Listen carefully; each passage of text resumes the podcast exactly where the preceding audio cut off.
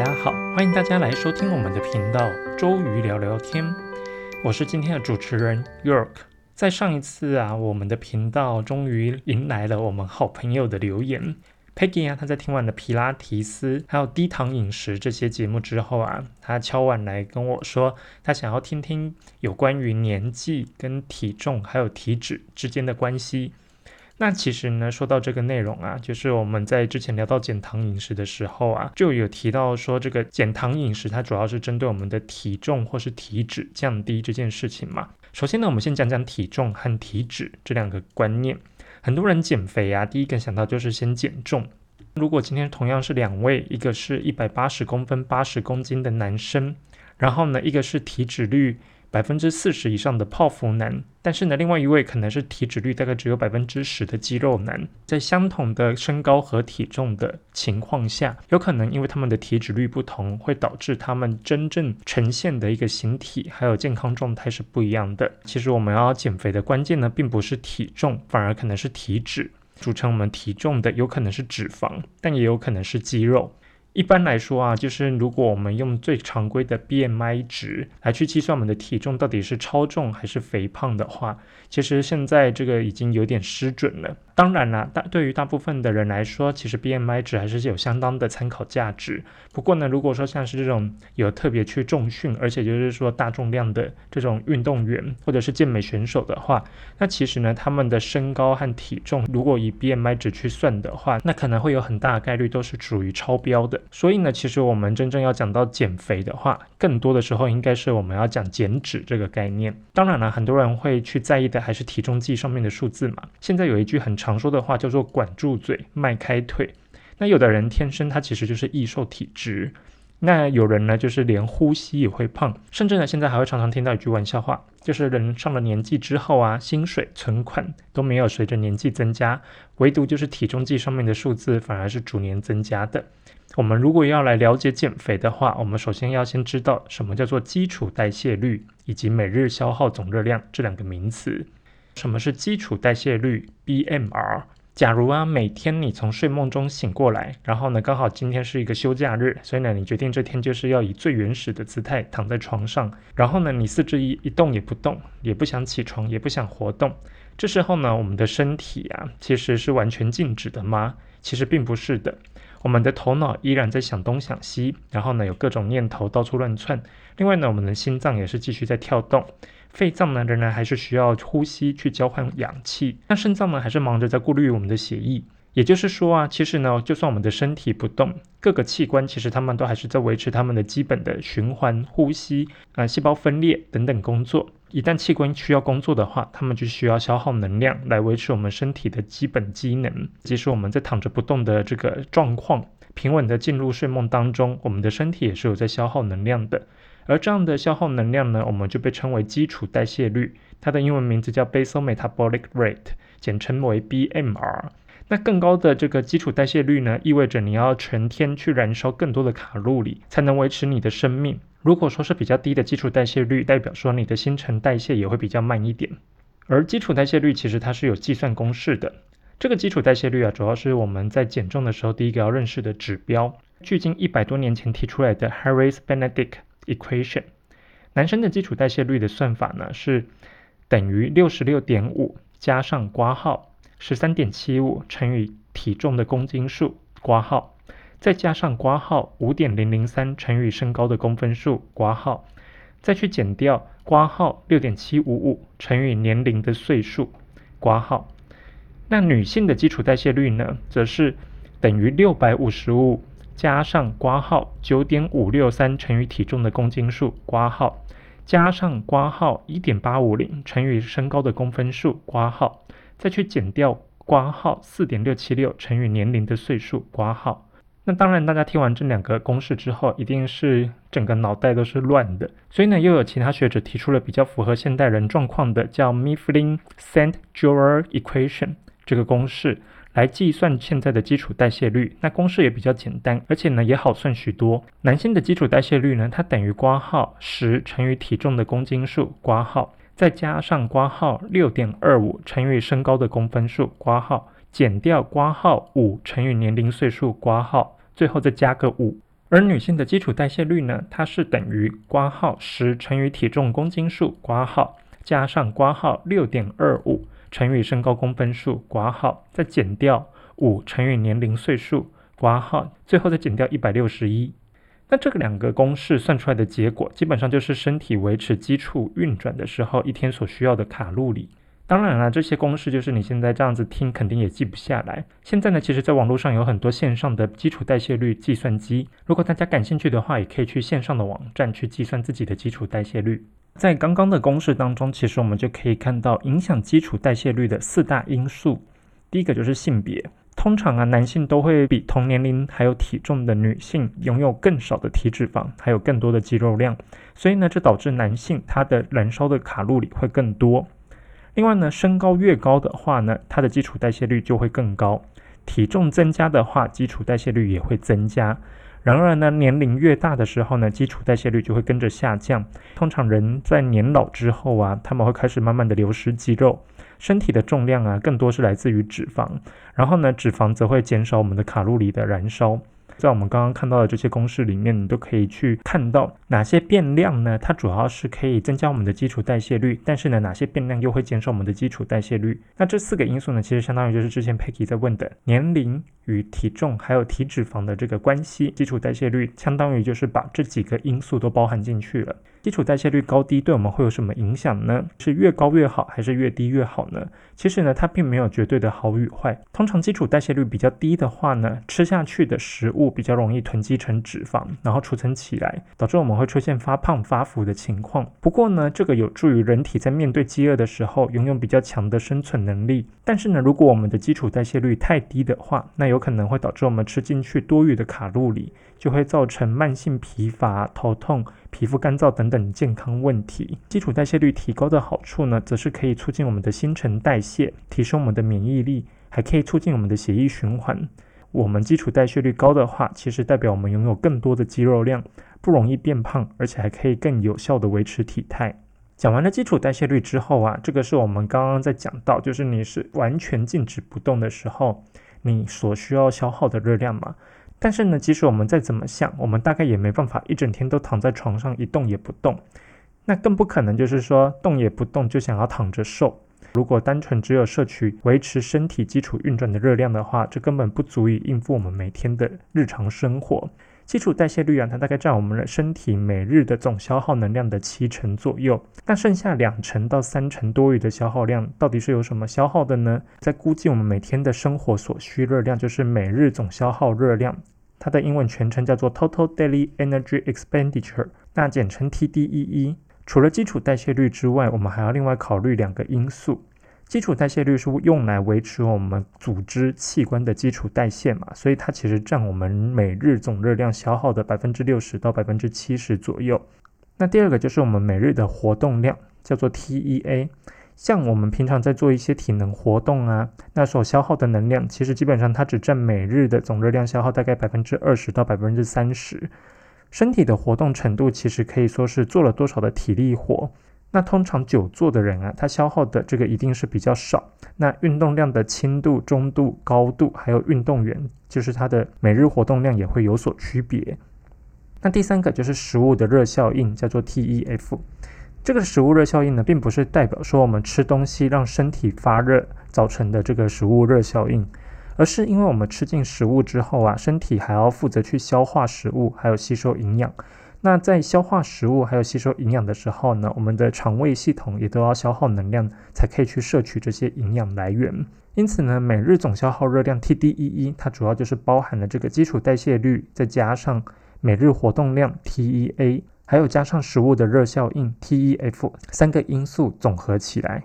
现行呢，用来粗略估计每日总消耗热量 TDEE 的方式呢，会先算出我们的基础代谢率 BMR。然后呢，再依照平常的活动程度的高低去乘以一个介于一到二的数值。首先，像第一个，如果说你是每天都久坐上班、通勤、追剧，或者没事就是平躺在床上的人，完全没有运动的习惯的话，那我们的身体活动是比较趋于静态的。这时候呢，你的每日总消耗热量相当于是你的基础代谢率乘以一点二。那第二个，如果说每周你有一到三天会去做一些轻度的运动，但是呢，平时你更多还是久坐，然后大部分都从事不太费力的一些基本活动，像是开车啊、烹饪、散步等等，那身体的活动程度是比较低的。这时候呢，你的每日总消耗热量相当于是你的基础代谢率乘以一点三七五。第三个，如果说你的身体活动的程度正常。每周大概运动三到五天，而且呢，每次运动都有达到呼吸以及心跳有些微的加快，像是做一些家务啊、扫地、拖地、逛街、健走等等。那你的每日总消耗热量大概相当于是你的基础代谢率乘以一点五五。第四个，如果说你的身体活动程度是比较高的，每周你会运动六到七天，每次运动呢都会达到呼吸及心跳加快，而且呢你心率可以超过每分钟一百三十下，并且呢你会有流汗。例如像是打球啊、有氧运动、骑脚踏车、游泳、登山等等，这时候你的每日总消耗热量 TDEE 相当于是你的基础代谢率乘以一点七二。第五个，如果你的身体活动程度非常的激烈，而且呢你是长时间运动或者是体力劳动工作者，能够达到长时间的去耗费体力，例如你是长跑的运动员、体育训练者或者是运动竞赛员等等。那这些运动员呢，基本上一天运动要训练两次的话，你的 TDEE 每日总消耗热量相当于是基础代谢率要乘以一点九左右。我们有了这个每日总消耗热量 TDEE 的概念，以及基础代谢率 BMR 的概念之后，我们就要来聊聊怎么样才可以达到一个减肥或者是减重的效果。其实呢，我们来想想看，如果你一天摄取进的热量比你算出来的这个每日总消耗热量 TDEE 多摄取了两百五十大卡。那看起来好像不是很多，像是你吃个饼干啊，喝一杯饮料，轻轻松松你就可以超过这样的卡路里了。不过呢，一天超过两百五十大卡，你乘以三十一天，就是一个月之后呢，你相当于就是多了七千七百五十大卡。但是，but，身体多存进了七千七百大卡之后，你的体重就会多增加一公斤。所以呢，千万不要小看你一天多摄取的这两百五十大卡，累积的热量呢，它其实就相当于让你身体会多储存一公斤的肥肉。相反的，如果说我们一天摄取的热量比算出来的每日总消耗热量 TDEE 减少两百五十大卡的话，那大约一个月你就可以减掉一公斤。如果说呢，你一天摄取的热量啊，比你算出来的每日总消耗热量 TDEE 少五百大卡，相当于是跟之前算出来的两百五十大卡再 double，那你基本上你不用等到一个月，你在两个星期就可以达到减掉一公斤的一个效果。反正呢，如果你想要减重，基本上你就要达到热量赤字，那消耗的比吃进去的还要多，你就可以达到减重的效果了。这边我们就可以来讲到热量赤字这个概念。如果我们想要加速减重，是不是把热量赤字上升到一千大卡或者是一千五百大卡？像我们一开始在说热量赤字是两百五十大卡嘛，所以你就是一个月可以减掉一公斤。那如果说你现在一天摄取的热量赤字，比起原本的两百五十大卡 double 了，变五百大卡，那你就可以在两个礼拜达到减掉一公斤的效果。然而呢，如果说我们想要把热量赤字上升到一千大卡、一千五百大卡，是不是能够更快的减重呢？虽然现在有些间歇性的断食法会建议你一星期可以选择两天仅仅摄取五百大卡的极低热量。但是呢，基本上你没办法达到就是每天都摄取的极低热量，太极端的极低热量减重可能会让你的身体的基础代谢率下降，因此其实很容易会遇上停滞期，更容易就是说在你恢复吃喝的时候更容易复胖。这边就要提到说，像我以前在设计一些减重的疗程这一部分啊，很多人都为了想要做一个极端的减肥减脂的饮食。所以他们就会把他们的三餐换成极低热量的这种生酮饮食，或者是间歇性断食法。然而呢，在他们开始恢复正常的吃喝的时候呢，他们的体重呢反而会出现报复性反弹的现象，就称这个叫做溜溜球效应。当你的体重在经过这个极低热量饮食的这个断食法之后，你的体重快速下降。结果呢，在你恢复正常的饮食之后，你的体重迅速回升，甚至可能会比原本的体重来得更重。